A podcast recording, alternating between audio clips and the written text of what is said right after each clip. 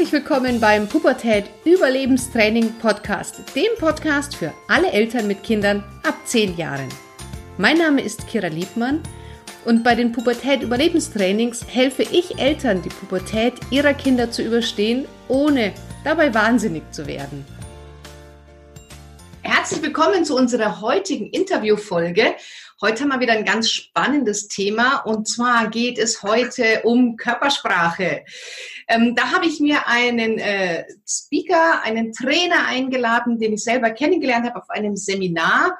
Und ich möchte euch mal ganz kurz erstmal vorlesen, um wen es heute geht. Und zwar Athanasios Nassopoulos ist studierter Kommunikationsdesigner und Körpersprache und Mindset Coach. Er gibt regelmäßig Seminare zu den Themen zwischenmenschliche Kommunikation, charismatisches Auftreten und bewusstes Sein. Als mehrfacher Bestsellerautor im Bereich Lebensführung und Erwachsenenbildung und Mitgründer von den Persönlichkeitsentwicklungsevents wie Train the Hero, ganz spannend, und Mind Evolution ist es sein Anliegen, anderen Menschen dabei zu helfen, bewusster, authentischer und emotional freier zu werden. Das ist aber eine ganz spannende Einleitung. Wir haben uns kennengelernt, ähm, dass wir dich Zeus nennen. Ich hoffe, das ist okay, wenn wir das auch jetzt so weitermachen. Ansonsten ist sicher, ja. Brecher drin. Hi, grüß dich. Schön, dass du die Zeit nimmst. Hi, danke, dass ich hier sein darf. Ja, wunderschön. Ganz toll.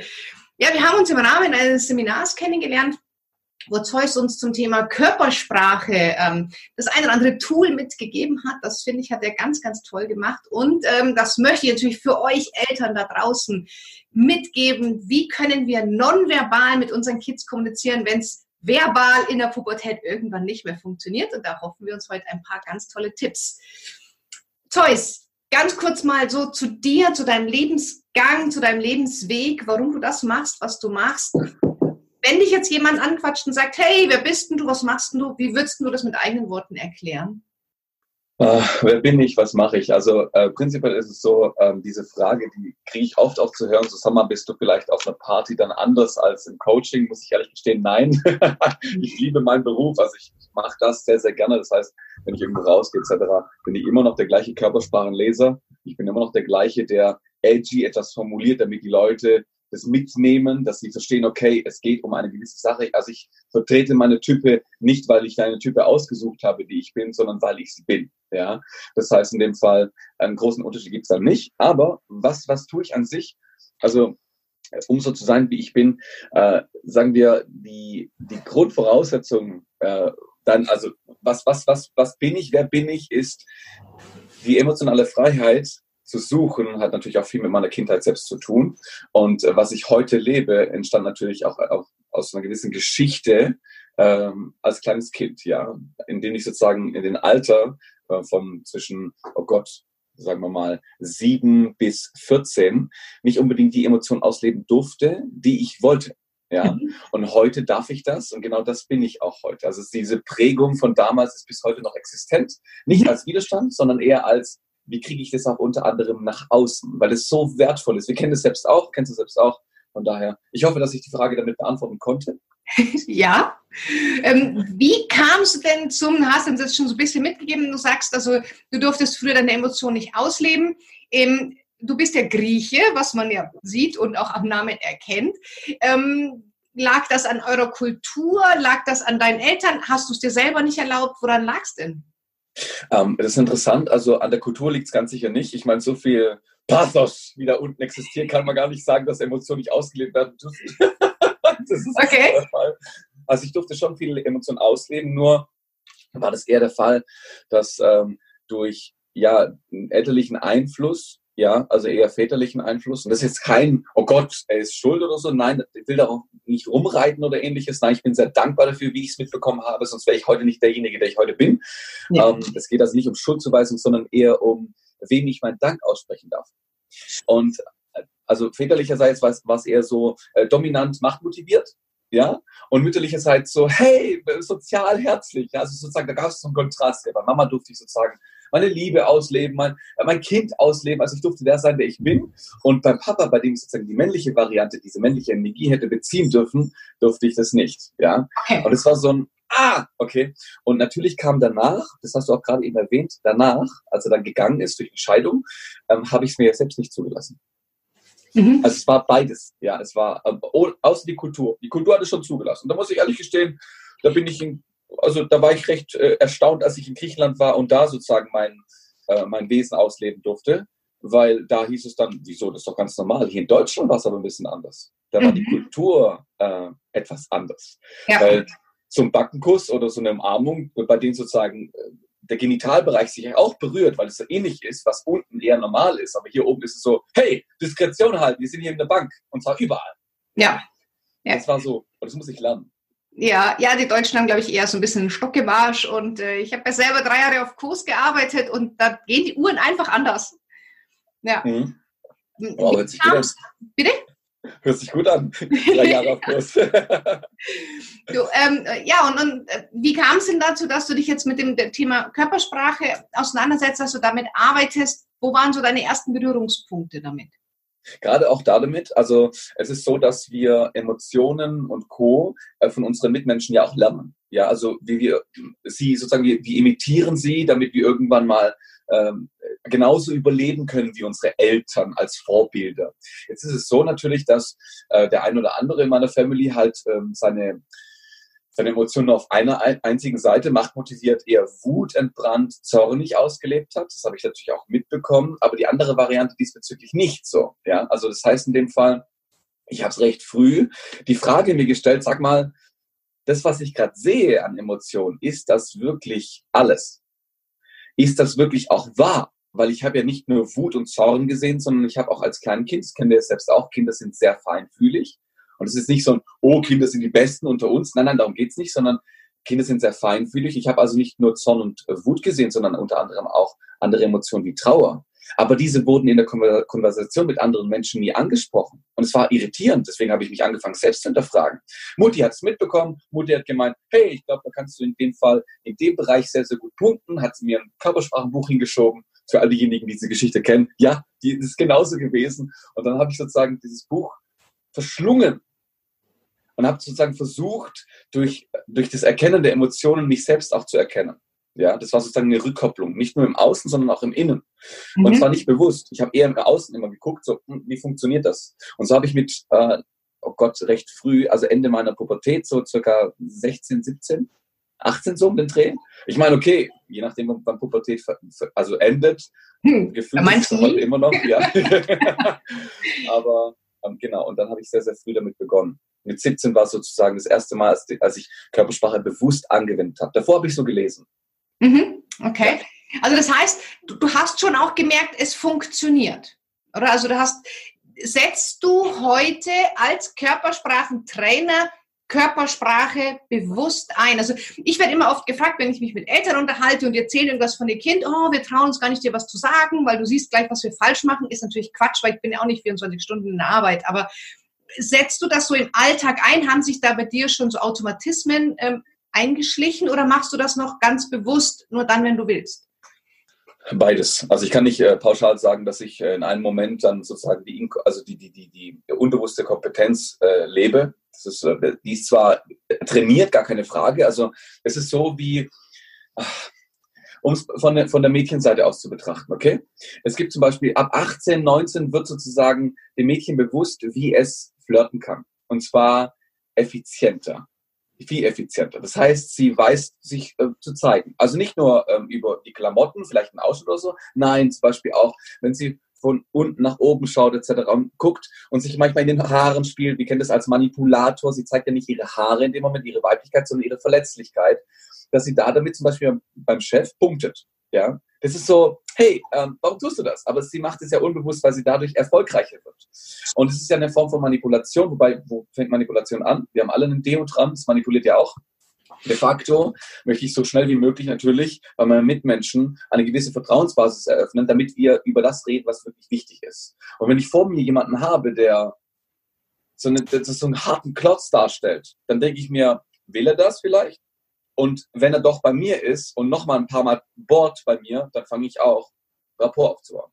Mhm. Also ich fange dann auch an, Rapport aufzubauen, weil die Person will ja was von mir. Und ja. umso mehr ich nicht so bin wie er, umso weniger können wir diese Portale öffnen, um zu kommunizieren. De facto beides. Also einerseits natürlich unbewusste Kompetenz, also es passiert einfach, weil ich das trainiert habe, die letzten zehn Jahre aktiv Vertrauen aufzubauen und unter anderem auch ganz bewusst in den Momenten, in denen es mir sozusagen schwerfällt, mit, meinem, mit meiner eigenen Type mhm. damit Erfolg zu haben.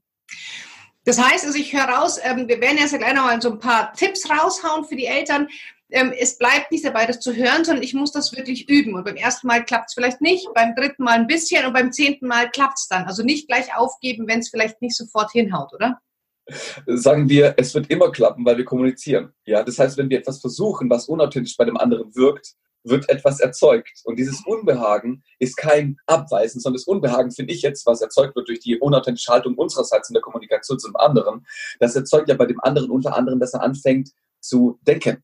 Und mhm. das ist ja der Ausgangspunkt. Wir wollen einfach nur jemanden dazu veranlassen, darüber nachzudenken, wer wir sind. Und das ist ja der Beginn von, von Kommunikation, in dem Moment, in dem ich mich verhalte. Und umso mehr ich mich halte, und nicht verhalte, umso weniger kommt da drüben an, umso weniger Konversation entsteht. Das heißt, lieber spreche ich in Humbug, also mit meiner Körpersprache, weil ich es versuche, statt gar nichts zu sprechen. Das heißt in dem Fall, do it und, und wenn du es tust, dann kommt so viel wieder zurück. Es macht auch Spaß. Ja, das, wenn andere Leute sagen so, sag mal, das war jetzt inkongruent, also es hat nicht gepasst zu dem, was du gesagt hast, wie deine Körpersprache war. Ja, weil ich halt in dem Moment, ja, ich fühle mich gerade auch unbehaglich. Ja. Und dann ist die Konversation offen. Was passiert durch Ehrlichkeit? Oh mein mhm. Gott, endlich ein Gespräch, was auf Wahrheit basiert. Dankeschön, Gott. Ja. ja. Weil genau das fehlt uns. Ja, ja, das stimmt. Ähm, kannst du, also äh, jetzt um mal bei Kommunikation allgemein zu bleiben, es gibt ja Menschen, mit denen, da kommen wir hin, da können wir total einfach ins Gespräch kommen. Und es gibt ja Menschen, da tun wir uns unglaublich schwer. Wenn, ähm, wenn ich jetzt jemanden vor mir habe, egal ob ein Chef oder wen auch immer, ein Lehrer, whatever. Und ich tue mich sehr schwer, mit dem zu reden. Hast du körpersprachlich die Möglichkeit, dich sympathischer zu machen, auch für den anderen, damit der auch sich ein bisschen öffnet? Also gibt es da so ein paar Lifehacks? es, gibt, es gibt natürlich tonnenweise Lifehacks, die im Gesicht beginnen und bei der Gestik und vor allem auch bei der Körperspannung ähm, enden. Es ist so, mh, mm, machen wir es einfacher. Mhm. Natürlich gibt es, äh, gibt es äh, Tipps, aber ich beginne mal mit dem Tipp, der am effizientesten und am effektivsten ist. Unbedingt. Und zwar, äh, Körpersprache beginnt natürlich nicht im Körper. Die Körpersprache beginnt natürlich immer im Gehirn, ja, also im Kopf. Das heißt wiederum, ein Beispiel, wenn ich jetzt dich nicht mag, aber dir sagen möchte, dass ich dich mag, hm, ich mag dich, dann ist es so, hä, ja, das ist, unser Gehirn verleitet uns. Das ist auch genauso wie wenn du jetzt drüber nachdenkst, wenn du eine Zitrone nimmst, darin reinbeißt bei den meisten Leuten fängt sozusagen an, Speichelfluss zu produzieren. Mit anderen Worten, beginnen wir dort, werden wir damit erfolgreich sein. Ja? Das heißt, in dem Moment, in dem ich jemanden vor mir habe, der nicht gleich ist wie ich, ja, dann, dann versuche ich doch Gleiches zu erzeugen, also Schnittmengen. Schnittmengen zwischen unseren zwei Gedankengängen, beziehungsweise unseren Milliarden Gedankengängen, die wir ständig haben. Das heißt, wenn ich herausfinde, so grob in einem Gespräch, dass der Fußball mag, ja, dann spreche ich Fußball nicht an, weil das nicht mein Ding ist. Ja, das ist so, da, da, da ist maximale Inkongruenz dann bei mir da. Das heißt in dem Fall, wenn, wenn ihr zum Beispiel übers Management im Fußball redet, dann bin ich wieder zum Beispiel da, weil Management ist genau mein Ding, ja. Und dann fange ich an, über das Thema zu reden. Und es geht nicht um den Inhalt. Es geht darum, dass ich mich in dem Inhalt sicher fühle und somit meine Expertise zeige und mich dadurch öffne, ja.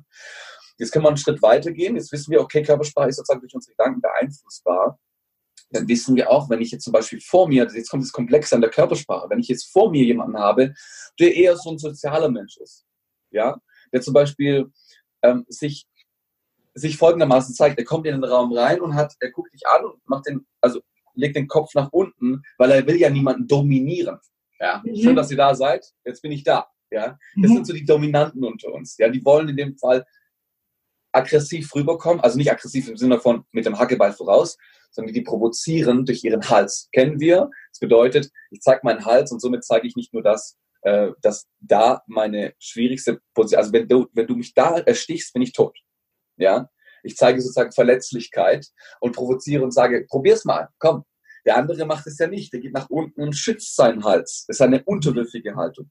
Bei dem Sozial mache ich jetzt Folgendes. Okay, da gehe ich natürlich hin, offene Handhaltung, ja, gebe ihm die Hand aber nicht so, ich gebe ihm die Hand auch nicht so, also die Handfläche nach oben, ich gebe ihm die Hand offen mhm. und begrüße ihn beispielsweise. Somit legt er seine Hand in meine und ist in sicheren Händen, weil ich meine offene Hand darstelle und sage, schau mal, ich habe keine Waffen mehr.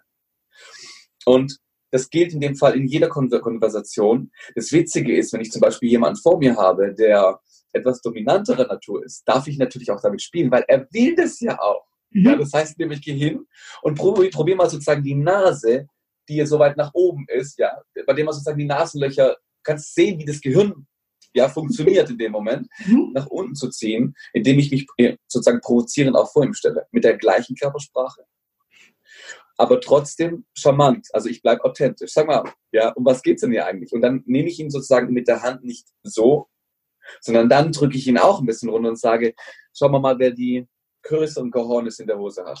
Mhm. Und, und äh, ja, das ist ein Spiel. Okay, also das heißt, ich kann beim Handschlag schon eine gewisse Reaktion unbewusst natürlich erzeugen, ob ich jetzt die, den Unterarm zeige und die Handfläche zeige, für die, die das nur hören, oder ob ich quasi von oben ähm, der andere auf die Hand drauflange, das macht ein ganz anderes Gefühl.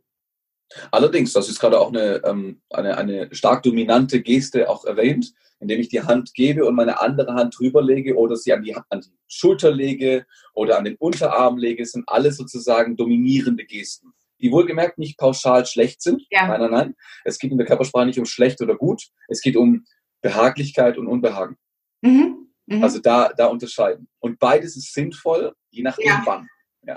Und, und, und was ist jetzt nochmal kurz beim Handschlag, weil die Frage kam es einfach, ähm, oft nimmt man ja so gerade, also dass man sich ähm, weder oben noch unten, sondern, weißt du, so, so die Hand. Genau. Ja. ja. ja.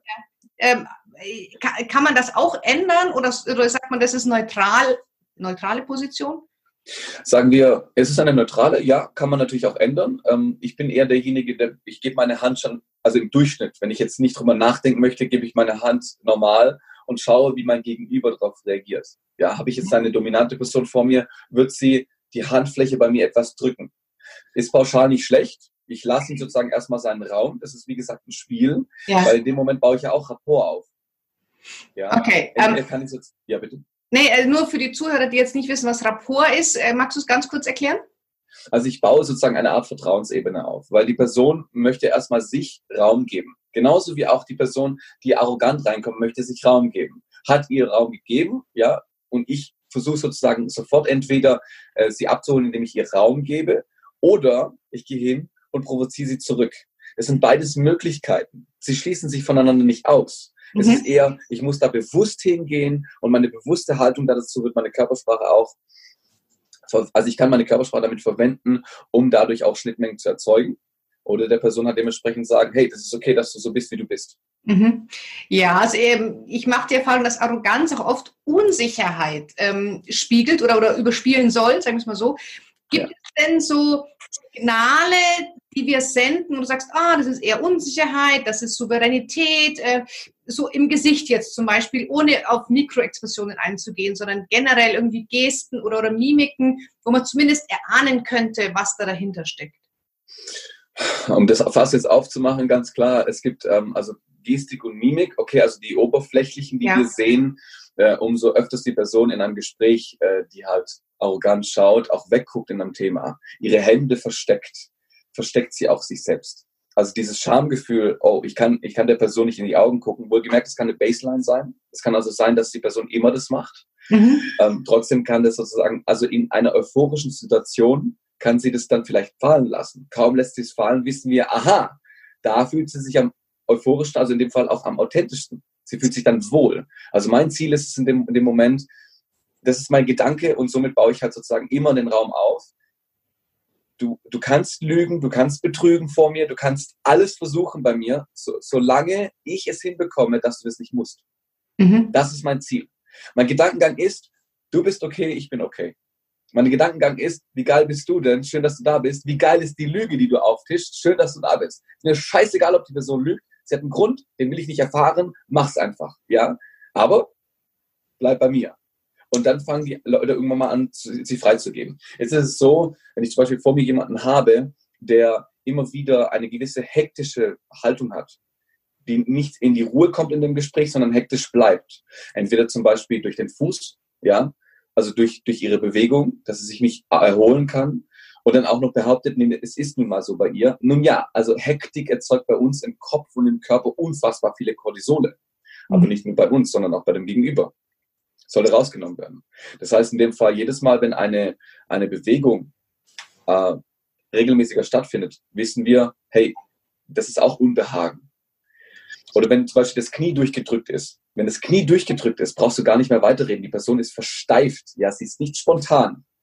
Jetzt ist die Frage, wie kriege ich das wieder raus? Also es ist immer so, ich kann die Signale sehen, aber was mache ich mit diesen?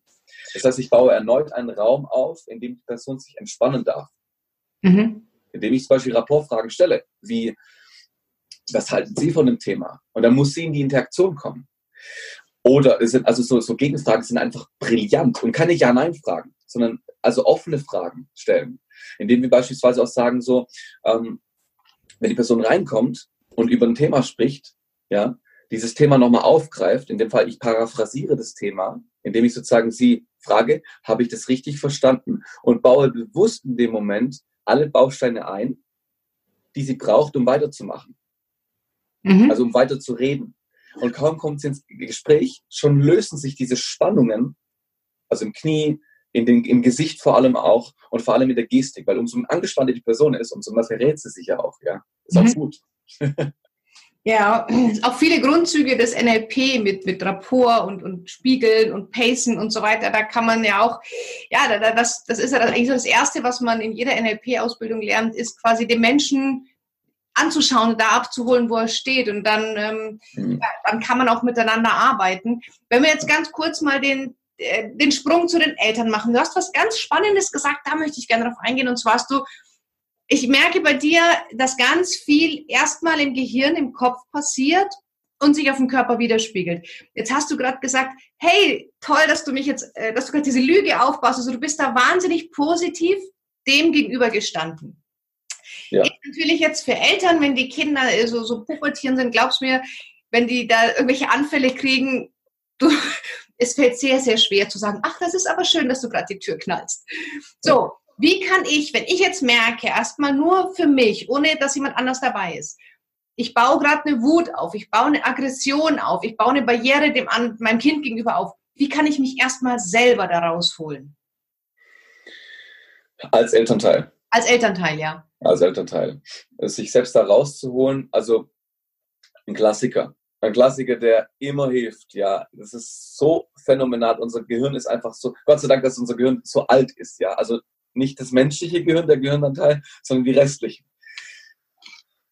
Wenn wir damals gejagt wurden, und das ist ja genau das Gleiche, wir sind ja in der Aggression gerade, wir sind in, in, in der, also wir wollen auch flüchten, wir wollen, oh Gott, und unser Puls geht nach oben, ja. Klassiker in jedem Yoga, in jedem Resilienz- und Entspannungstherapie-Seminar, wie auch immer, kommt es immer wieder, aber es wird nicht oft genug erwähnt. Atmen. Aber nicht atmen wie oder langsam durch die Nase in den Mund, bla bla, in den Bauch hinein, soll aus dem Arsch rauskommen. Blödsinn. Also bitte lass diesen Blödsinn raus. Es gibt eine einzige, die so einfach ist, ja, die wirklich großartige Trainer immer wieder nutzen.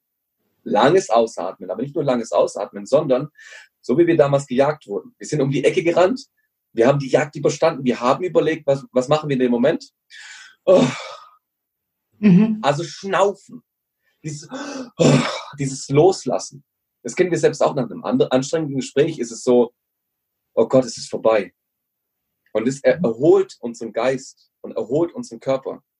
Mhm. Es ist natürlich das, ich habe jetzt etwas gesagt, was wir pauschal schon nutzen können, gar keine Frage. Ist damit die Aggression prinzipiell weg? weg?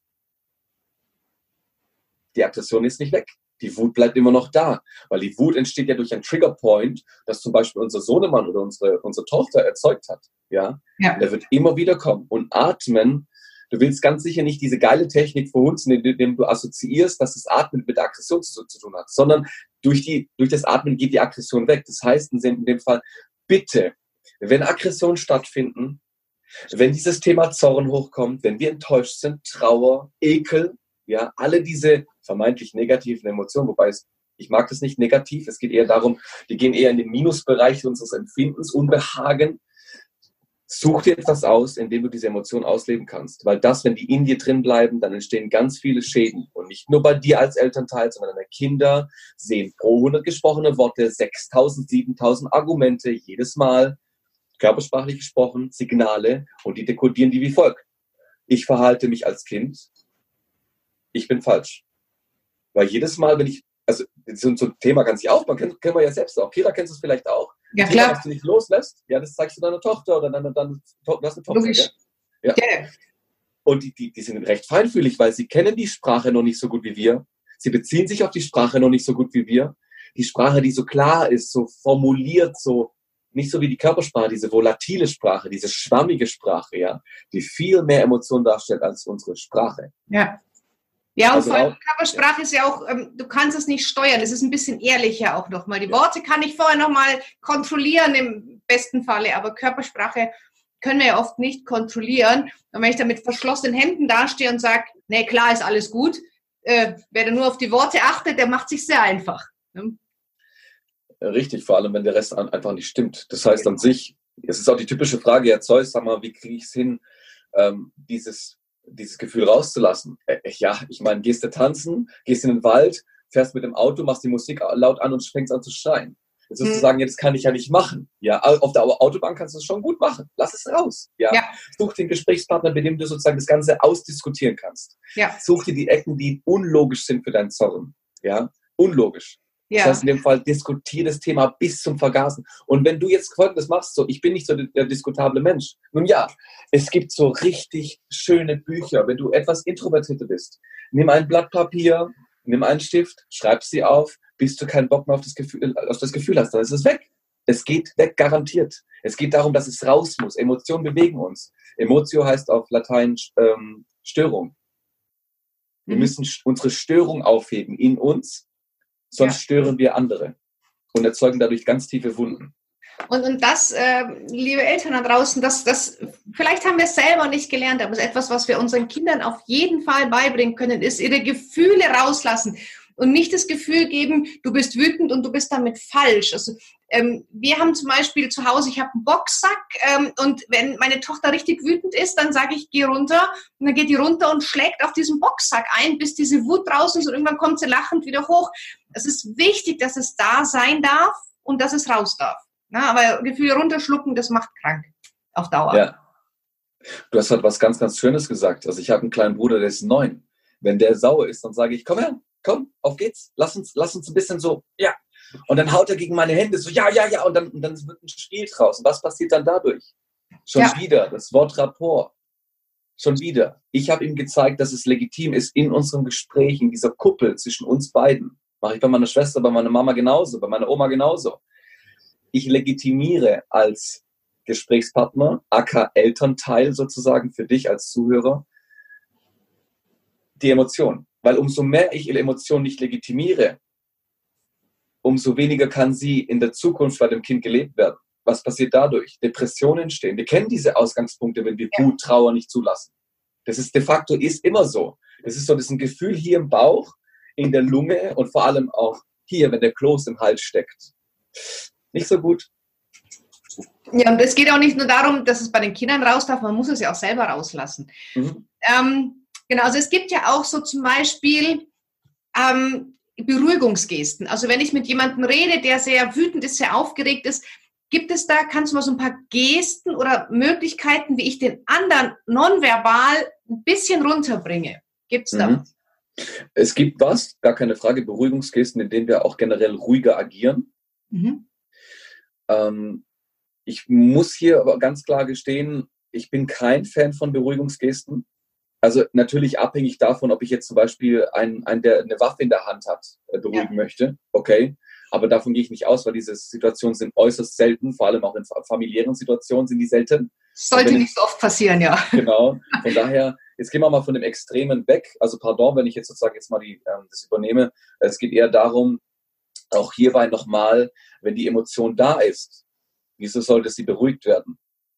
Wieso? Weil ich damit ein Problem habe? Nö. Das, nein, nein, ich bin kein Fan davon. Also wenn mein Bruder sich zum Beispiel wie in der klassischen Werbung im Edeka auf den Boden schmeißt und rumschreit. Oh mein Gott, wie geil ist das denn?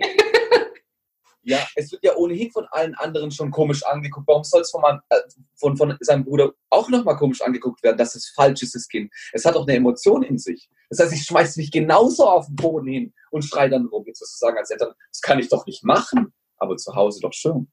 Ja. Zu Hause, also ein Kollege von mir aus dem Mentaltrainerbereich hat gemeint gehabt, er hat ein, ähm, ein Kind gehabt im, im Training und dieses Kind hat angefangen, seine Sachen aus dem Fenster zu schmeißen das Beste, was er je gemacht hat für dieses Kind, es hat angefangen, ihm zu helfen. Okay. Hat gefragt, darf ich auch rausschmeißen? Sagt sie, ja. Und beim dritten Mal, als es rausgeschmissen hat, hat das Kind aufgehört und hat gesagt, können wir das wieder reinholen? Es wollte einfach nur verstanden werden, Rapportaufbau, Schnittmengen erzeugen, nicht sagen, du bist falsch, indem ich ihn beruhigen will. Nee, nee, das ist wie bei einem Panikpatienten, wenn ich sage, calm down, der wird mir einen Vogel zeigen. Das ist so, nein, es geht nicht. Also natürlich, wie gesagt, es gibt Extremsituationen, in denen Beruhigungskisten total wertvoll sind, aber in solchen Situationen, wie wenn das Kind anfängt zu weinen, dann gehe ich hin und nehme es in den Arm. Das ist eine Form von Beruhigung. Ja. Streicheln ist beruhigend, klar, da ja. passt es. Aber bei Wut beruhigen, da würdest du dir so den da hier zeigen. Naja, sondern eher ausdampfen lassen und dann äh, guck mal, um was es wirklich geht. Weil es geht ja selten um das, was in dem Moment in der Wut aus dem Mund rauskommt. Das soll man, äh, das ist ja selten das, um was es wirklich geht. Genau. Ähm, und noch, noch eins, eins würde mich interessieren, und zwar, es gibt ja gerade, Jugendliche sind teilweise sehr verschlossen und du kriegst nur ja, nein und sonst keine Antwort. Kann ich, wenn ich mich mit jemandem unterhalte, der nicht so viel spricht und nicht so viel Preis gibt, mich irgendwie hinsetzen, hinstellen, irgendwas tun, dass ich ihm signalisiere, du kannst mir vertrauen, ähm, du kannst mir was sagen? Gibt es da was, was so an der Oberfläche wirkt? Ähm, es ist ein Konglomerat aus, aus ähm, mehreren mal, Gesten und vor allem auch unserer Stimmlage und Co. Also wenn beispielsweise Tochter reinkommt, Tochter ist einfach 16 Jahre alt, ähm, weiß ganz genau, ach, Mama ist viel zu, ja, nee, ich muss ja ich selbst sein, weil das ist ja eine Phase zwischen, oh Gott, äh, 11 bis 18, in dem sie nicht wissen, ob sie Kind sind oder Erwachsener. Ja. Also in so einer Situation zu sein, ist echt scheiße. Und nicht zu wissen, dass man gar keine Anleitung haben kann, weil es keine Anleitung dafür. Ja mache ich jetzt zum Beispiel als, als mögliches Elternteil. Ich habe ja auch diverse Jugendliche in meinen Gesprächen. Ich bin kein Elternteil leider. Das baut natürlich auch einen massiven ähm, anderen Effekt auf. Ja, trotzdem ist es so, klar offene Gesten zu haben und genauso kurz angebunden zu sein wie sie. Das heißt zum mhm. Beispiel so, hey, wie war dein Tag? Dann sagt sie, ja, ganz gut. Ja, kannst auch sagen in dem Moment, großartig. Wenn du reden möchtest, sagst Bescheid. Ja, also, also und das nicht nicht reinpieken, sondern du, ich bin, ich bin ganz kurz unterwegs, brauchst du was? Also mhm. mal wirklich auch zu rapoisieren wieder, also das Gleiche zu wiederholen. Die, aber, aber wohlgemerkt, die Körpersprache zu pacen ist in dem Fall schwierig, weil sie wird ja dementsprechend abgelehnt. Also deswegen auch offene Gesten zu halten, also ist mit Abstand eines der wertvollsten Themen überhaupt, offene Gesten, weil die Person immer weiß, sie wird nicht abgestoßen. Umso Was mehr sind offene Gesten? Offene Gesten sind sozusagen immer die Hände offen halten, nach außen gehen, nach außen mhm. öffnen oder nach, von außen nach innen reinziehen. Aber immer, wie du es auch vorhin so schön gesagt hast, nicht nur die Handflächen, sondern auch die Unterarme, die Innenseite der Unterarme. Warum? Das ist ganz simpel, damit wir es verstehen. Die, die Haut hier und hier ist weicher als im Außen. Ja, die ist mhm. robuster. Deswegen schützen wir uns auch so und nicht so. Mhm. Ja, wir schützen uns ja nicht so. Das ja. ist ja Blödsinn.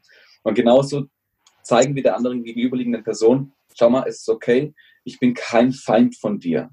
Wenn ich auch rede, dann verstecke ich meine Hände nicht unter den Tisch, vor allem nicht mit Jugendlichen. Die werden dann sagen, das ist mein Feind. Obwohl du die Miete zahlst, obwohl ich jeden Tag was von dir bekomme und so weiter und so fort. Der geilste, also finde ich prinzipiell, der geilste ähm, Gedankenansatz diesbezüglich ist folgender. Ich verstehe dich. Weil das wird wiederum, also wie gesagt, auch da oben wieder eine Möglichkeit erzeugen, dass du deine Mikromimik, also all, all das, was sozusagen in den äh, Micro-Expressions stattfindet, was wir nicht beherrschen können, größtenteils, dass es ehrlich rüberkommt. Mhm. Und nicht der Gedanke so, ach, ist die schon wieder so eingeschnappt, wegen was denn? Oh Gott, das ist mhm. doch nur eine 4 in Deutsch, das ist doch gar nicht so schlimm, jetzt tu doch nicht so. Dabei geht es nicht darum, sondern dass sie gestern ein bisschen zu viel getrunken hatte und ihren besten Freund ihre Liebe gestanden hat. Bis sie mit diesem Scheiß rausdrückt, braucht sie ja drei Wochen. Ja?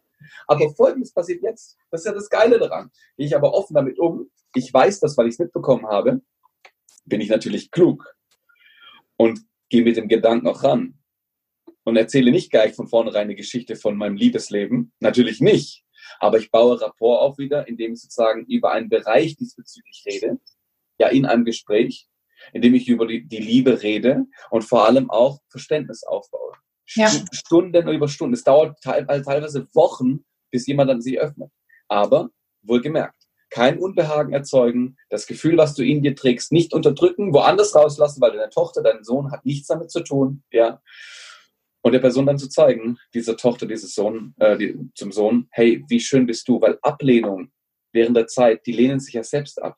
Mhm. Gott, ja. Also, oh. Ja, es ist schwierig, nicht Fisch, nicht Fleisch. Also, das heißt, ähm, jetzt nur mal, um so ein kleines Bild in den Köpfen zu erzeugen, ich sitze am Tisch, mein Sohn oder Tochter sind total abweisend, sitzen vielleicht so ein bisschen seitlich zu mir, dann kann ich einfach mich mal nur mal hinsetzen und einfach nur die Unterarme offen auf den Tisch legen, während ich spreche, oder? Da muss ich doch gar nicht viel machen.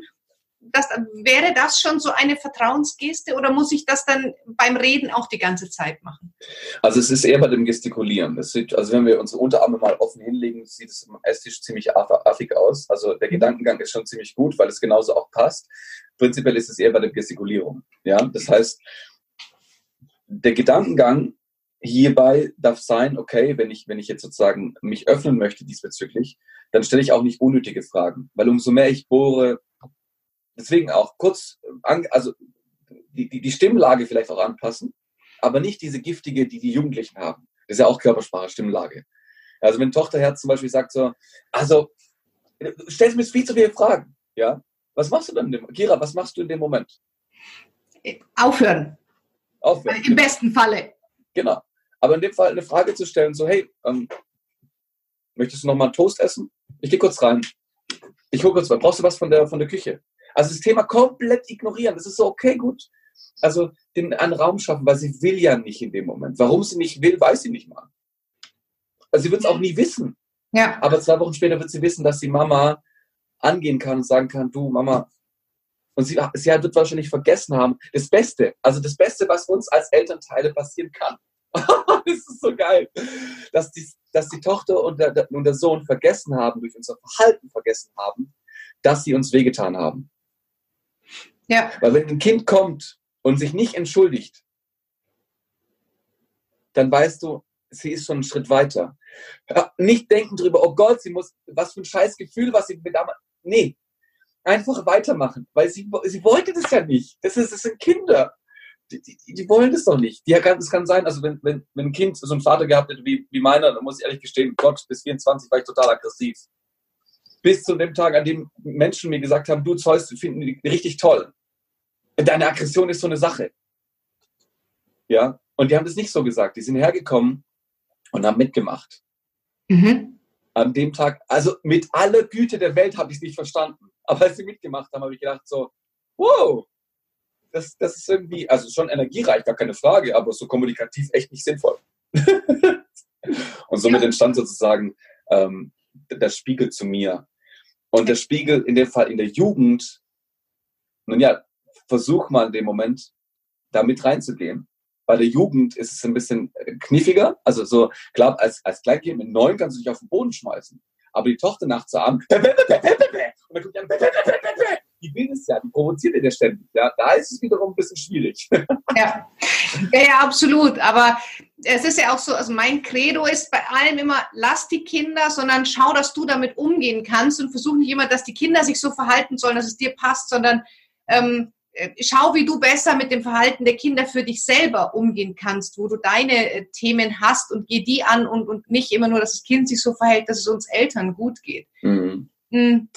Ähm, das heißt, ähm, also wenn ich jetzt zum Beispiel merke, dass, es, dass die Situation als Elternteil mich gerade wahnsinnig stresst, mhm. ähm, atmen, ähm, Spannung rauslassen, vielleicht den Raum verlassen, das ist auch das, du so raten würdest dann, oder um erstmal abzukühlen für sich selber.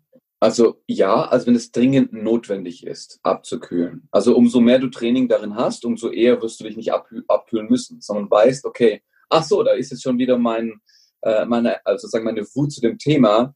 Hm, was ist wichtiger? Meine Wut oder mein Kind? Mhm. Was ist wichtiger? Und da, da wird immer, immer das Kind Vorrang haben dürfen. Dürfen ja. wohlgemerkt. Ja. Und da entsteht etwas ganz, ganz Tolles meines Erachtens nach. Wir hatten letztlich ein Gespräch mit einer guten Kollegin diesbezüglich, die selbst auch ein Kind hat. Und sie hat sich total aufgeregt über das Thema, dass ihr Kind jetzt mit ihren, äh, mit seinem Paar 12, glaube ich, oder so, ähm, Fortnite spielt. Also so eine Art Ballerspiel für Kinder. Also wohlgemerkt, Herr Gott, ich habe auch Ballerspiele gespielt, also wegen mir, weil es so, oh Gott, ja, wenn Mama gesagt hat, meine Mama hat mir das nie verboten. Sie hat nur gesagt, wenn es zu blutig wird, dann lieber nicht, ja. Mhm. Aber ja, das ist so, wenn umso mehr du verbietest, umso, umso heftiger wird's. Also mir wurde es verboten, damals äh, Spiele zu spielen und deswegen habe ich zwischen 14 und 19 äh, sehr viel Zeit am Rechner verbracht. Sehr viel. Dass meine Körperhaltung sich deswegen während der Zeit richtig massiv verändert hat. Also so viel Zeit. Ich habe auch Geld damit verdient damals. Also da bin ich richtig reingefahren. Deswegen habe ich ihr gesagt, stell mal, stell mal vor, wenn du einen Widerstand hast, dann, dann zeigst du dann dementsprechend auch so, stopp, stopp, stopp, stopp. Nein, Kind ist falsch, Kind ist falsch. Der Gedankengang aber, den, der, hat, der hat ihr am meisten gefallen. Sie will ja sozusagen, dass das Kind mit anderen Kindern zu tun hat. Und Rechner auszumachen und das Kind rauszuschicken, das, das Kind wird es niemals akzeptieren. Geht die Tochter, äh, geht die, die Mutter aber hin und sagt, hey, lass uns doch mal eine, eine LAN-Party hier machen mit allen. Wird das Kind sagen, wieso mit allen? Ich habe ja eine WLAN hier, ich kann ja mit jedem spielen. Das sagt sie, für 48 Stunden, jeden Tag nur Pizza, rund um die Uhr mache ich euch. Da kommen die Kinder gerne zack, hat sie ihren Wunsch erfüllt. Ja, der Gedankengang ist widerstandslos in den Widerstand, um herauszufinden, wo wir hingehen. Das ist geil. Ja. Also hör auf, den Widerstand aufzubauen, weil Widerstand wird genau das erzeugen. Und jetzt kommt das Geilste überhaupt. Äh, Sammy Molcho hat es mal gesagt, also einer meiner Lehrer von damals, ähm, phänomenaler Körpersprachenleser, also Sammy Molcho mit Y geschrieben. Sammy. Und der, der Folgendes gesagt hat, in dem Moment, in dem deine Tochter in dem jugendlichen Alter dir entgegenschießt, indem sie sagt, ich räume mein Zimmer nicht auf, weil du sagst. Um was geht's da? Territoriales Verhalten. Geil! Kennst du das? ja. Ja. Was, was macht in dem Moment eine, eine geile Mama? Die nimmt 200 Euro in die Hand, nimmt das Kind zu, zu Ikea mit und sagt, such dir aus, was du willst. Mach dein Zimmer so, wie du es haben möchtest. Und die vollgebluteten ja, Unterwäschen ja. werden nicht mehr auf den Zickzack abgelagert. Ja, ja, garantiert. Weil der Sitzsack ist geil. Der hat nämlich 70 Euro gekostet von den 200 Euro. Das war schon sehr teuer. Und der darf halt, der ist auch weiß. Der darf nicht dreckig werden. Weil es ihrer ist. Genau, einfach dieses Gefühl geben, ähm, man hat ein eigenes Gebiet, ja, man hat seinen eigenen Bereich, ähm, wo die Eltern auch einfach nicht mehr mitquasseln. Also das finde ja. ich auch wichtig. Kinderzimmer sollte deren Hoheitsgebiet sein, weil die Kinder das brauchen. Das ja. ist einfach ganz wichtig. Äh, du hast einen Satz gesagt, der mir, glaube ich, sehr lange im Gedächtnis bleiben wird, ist, ähm, entscheide dich in dem Moment, ist, geht's um deine, ist deine Wut wichtiger oder dein Kind wichtiger? Das finde ich ein Mega-Satz. Also wenn du sonst aus dem Podcast nichts mitnimmst, diesen Satz bitte nimm mit. Ähm, ganz, ganz wertvoll, weil es sofort in Relation setzt, um was es geht. Und das verlieren wir einfach manchmal, wenn wir selber so in der Situation sind, aus dem Auge und ähm, aus dem Blickfeld. Also ganz, ganz großartig. Lieber Zeus, wenn jetzt die Leute sagen, boah, das war echt cool, was der gesagt hat, ähm, wie kann man mit dir am besten in Verbindung treten? Haben, bietest du Seminare an? Hast du ein Video? Hast du einen YouTube-Kanal? Wie kann man denn dich finden? Also ja, ich habe einen Instagram-Account, da sind sehr, sehr viele Inhalte schon drin. Äh, da kann man mich auch aktiv rein, äh, anschreiben. Ich bin da regelmäßig auch in Stories unterwegs und erwähne rund um die Uhr das Thema Körpersprache und, und vor allem Kommunikation generell, mhm. äh, was für Fallen da existieren und, und, und, und, und, und wie man am besten da rauskommt. Äh, das ist sozusagen generell immer Instagram, also unter süßsein.com äh, kriegt man nicht, also nicht nur ähm, in Instagram, sondern auch in dem Fall in, äh, per Web. Und da kann man auch dementsprechend auch gucken, was für Tickets ich gerade anbiete. Am 31. Oktober habe ich unter anderem auch ein Flirt-Seminar. Wenn du sagst, okay, du, du bist zwar, du bist alleinerziehend mittlerweile, hast Bock zu flirten, oder und du bist in der Partnerschaft und hast Bock zu flirten, recht egal, 31.05 äh, 31.10. Ähm, wird es nämlich in Frankfurt eins geben. Einen kleinen äh, Mini-Workshop äh, zum Thema Flirten. Ja, ich stehe auf dich, heißt er. Und äh, im wahrsten Sinne des Wortes. Super, wir werden wir verlinken auf jeden Fall, auch dein Insta-Account. Ähm, das ist das Erste, wo sagst du, wie sollten die Leute als erstes auf, ähm, zu dir kommen? Über Instagram oder hast ja. du da noch andere Wege? Also Instagram bitte, äh, gar keine Frage, da interagiere ich sozusagen am ehesten mit meinem, ja. mit meinem Klientel. Das ist einfach total, äh, also für mich total geil, weil ich dann weiß, was dich am meisten berührt. Schreib mich an, schreib mir eine private E-Mail und äh, so dass ich sozusagen darauf reagieren kann. Und wenn du ein Thema hast, bei dem du sagst, so genau da brauche ich Körpersprachen und Mentalcoaching-Tipps, dann, dann werde ich die veröffentlichen. Ja, so schnell als möglich. Genau. Super. Also es waren echt ganz, ganz tolle Sachen dabei. Äh, ich bin gespannt, was jeder hier rausnimmt. Äh, hinterlassen super, super gerne einfach einen Kommentar, natürlich auch eine 5-Sterne-Bewertung und schreib, was hat dich hier am meisten ähm, inspiriert, welcher Satz, welche, welcher Tipp hat dir am meisten geholfen, vielleicht einfach ja, ein bisschen mehr Gelassenheit in deine Familie zu bringen. Und ähm, jetzt hier am Ende, lieber Zeus, das letzte Wort gehört dir. Was möchtest du noch uns Eltern auf den Weg geben? Gerade für Eltern, ja. Äh, an dem Tag, an dem das Kind geboren wurde, ja, war es so, dass es geschrien hat, weil es Hunger hatte. Ja, es hat geschrien in dem Moment, weil es nicht wusste, wie es sonst kommunizieren soll. 39 Jahre später, es ist eine wütende Situation, es hat keine Ahnung, was es tun soll und schreit. Es gibt keinen Unterschied. Seh, also wenn wir uns selbst so sehen, wie wir geboren wurden, wir haben keine Anleitung. Wir sind einfach nur Neugeborene, die etwas suchen. Und die Bedeutung von du greifst mich an, ich greife dich an, einfach obsolet machen und dann genau das sehen, was dahinter steckt. Ein neugeborenes Kind, was einfach etwas sucht. Und wir können es vielleicht erfüllen. Ja. Oh, ganz toll. Ich habe gleich Gänsehaut bekommen. Lieber Zeus, vielen, vielen, vielen Dank für dieses großartige Interview. Ganz toll. Ich danke dir. Und ähm, ja, wir hören und sehen uns bestimmt auf dem einen oder anderen Wege wieder. Unbedingt.